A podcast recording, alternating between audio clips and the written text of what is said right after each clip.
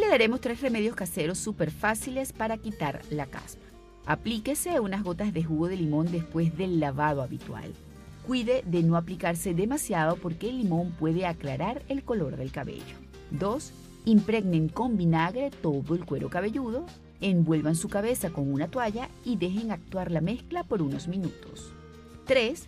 Mezclen el champú habitual con una cucharadita de bicarbonato, masajeen su cuero cabelludo, dejen actuar la mezcla unos minutos, como si fuera una mascarilla habitual, y luego enjuaguen la cabeza hasta que se haya quitado toda la mezcla.